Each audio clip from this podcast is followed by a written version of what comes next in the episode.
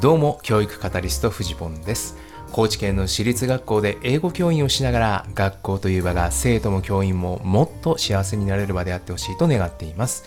まず教員が幸せになればきっと子供も幸せになれる。そのために役立つ情報を発信していきます。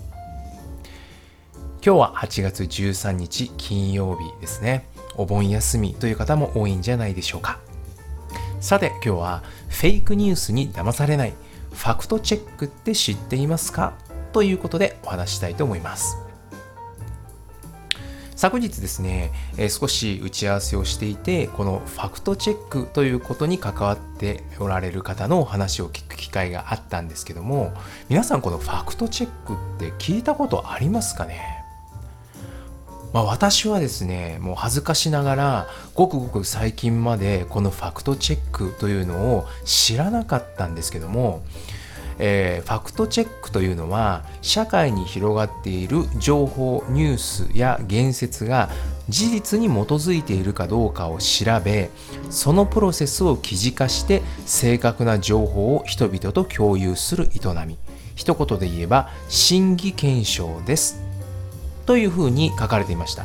これはですね、あのファクトチェックというと、ファクトチェックというものを推進しようとしているファクトチェックイニシアティブという団体のウェブサイトに書いてあったことなんですけど、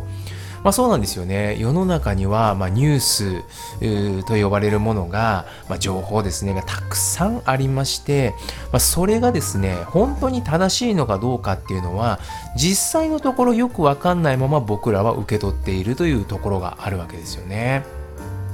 ま、例えば、えー、新聞やテレビのニュースいわゆるニュースですね。っていうものは結構ですね、綿密な取材を元にして作られているので、えー、信頼性が高いものではあるんですが、例えばテレビ番組の中で、えー、ニュースに対してコメンテーターがですね、えー、何かしらコメントをすると。でそのコメントが実はあ誤りであったみたいなことは時々あると。で今で言うとごめんなさい。今で言うとですね、えー、ツイッターとかですね、えそういうようなこと、まあ、インフルエンサーと呼ばれる人がツイッターでツイートしたその内容がですね、えー、間違っていたとか、まあ、内容に誤りがあったとかミスリードであったりとか、まあ、そういうことっていうのはあるんだそうですね。でこれ日本ではねまだそこまで大きな問題に良くも悪くもなっていないんですけれども海外ではですねこれが元で逮捕者が出てしまったり大きな被害が出てしまったりとかですね社会が大混乱に陥ってしまったりというような例もあるということなんですよね。なのでこのファクトチェックがなぜ大切かっていうことなんですけどこれはねこれねすごくね発展させられたんですけれど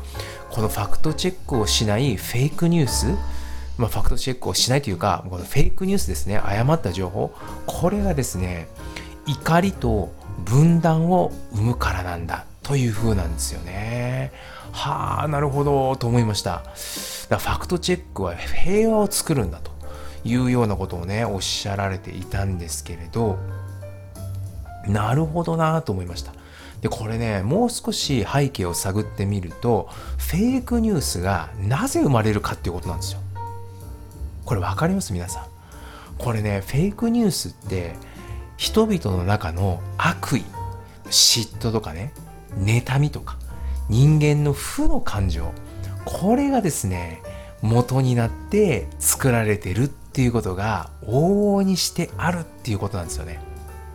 そしてその人間の負の感情が負の連鎖を引き起こしていくっていうのがフェイクニュースがあ生み出していくものなんだと。これねどうなんでしょうかね皆さんピンとくるんでしょうかね私はねこれを聞いてね実はあることを思い出したんですよ。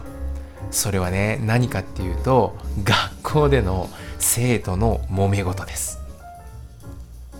今私はね中学生と関わる機会が多いんですけれど、まあ、中学生や高校生、えー、このね揉め事の一番多い原因はフェイクニュースなんですよ。これはねフェイクニュースって言っちゃうとあれなんですけど誰か一人がですねまあその人の妬みとか嫉妬とかそういう感情から出てくるようないわゆるデマ情報ですね。正しくない情報。これが揉め事のきっかけになってる例ってめちゃくちゃ多いんですよ。ていうかほぼそうじゃないかなと思います。喧嘩してるってね誰々さんが無視をしてくるとかですよね、えー、なんかそういうような話になった時によくよく聞いてみると LINE での投稿とかね。あるいは噂話とかね。フェイクニュースなんですよ。で元をたどるとその妬みや嫉妬だったりするんですよね。でこれ結構本当多いなと思うんですよ。そしてその時我々教員が何をしているかというとファクトチェックなんですよ。だからその情報が正しいのかどうかっていうのを洗い出していく。そういう作業をねやってるんですよね。いろいろその揉めてるという当事者あるいは周りの生徒に話を聞いていってですねなんかこういう噂が流れてるらしいけどそれ言ったのは君かい？でそれはいつ、言ったんだい？どんなあ誰に言ったんだい？じゃ本当なのかい？そういうことをね一個一個丁寧に紐解いていくという作業をやるわけですね。でそれによってあここは君の誤解だよね。そういう風な意図ってなかったよね。みたいなことを確認していくことで感情のもつれであるとかそういうものが解きほぐされていく。これね本当にすごくよくあるパターンだと思うんですよ。なのでこのね今出てきているこのファクトチェック。これもね結局似たようなプロセスをたどろうとしている営みなのかなって僕は思いました。ね。だから社会はですね、まあ、何かしらの境遇の中で負の感情を持ってしまった。それが、えー、フェイクニュースとして世の中に出てしまった。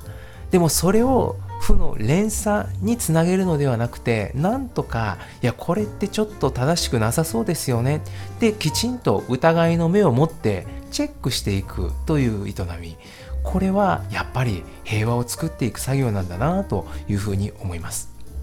このファクトチェックというのはそれを専門にしている団体があってですね、え非営利であったり、まあ、第三者の効率的な立場でね、え特定の思想や心情に偏らないという形でやっているというところが多いんですけれども、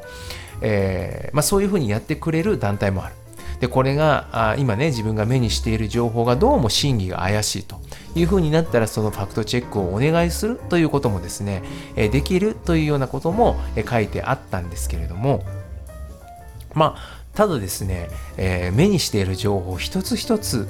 をですねそういうふうにファクトチェックをしていくっていうことは非常に難しいわけで我々もそのそれが正しい情報なのかどうなのかその情報がどういうふうに使われようとしているのかっていうのを見抜く目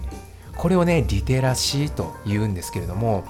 この見抜く目もやっぱり養っていかなきゃいけないんだろうなというふうで思います。まあね、端的に言うと、これ本当なのかなっていうふうになるべく元の情あ元の情報源、これに当たるということですね。まあ、例えば、元になっている資料やデータ。あるいはですね、最近であったら、ツイッターが元になっていることとかもあると思うんですけど、そういう SNS のですね、原文ですね。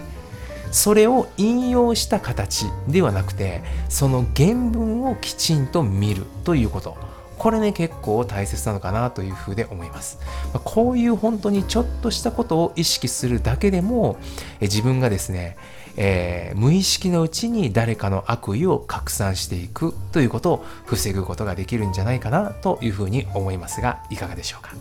何かの参考になれば幸いです。それでは今日も一日頑張りましょう。走り出せば風向きは変わる。ではまた。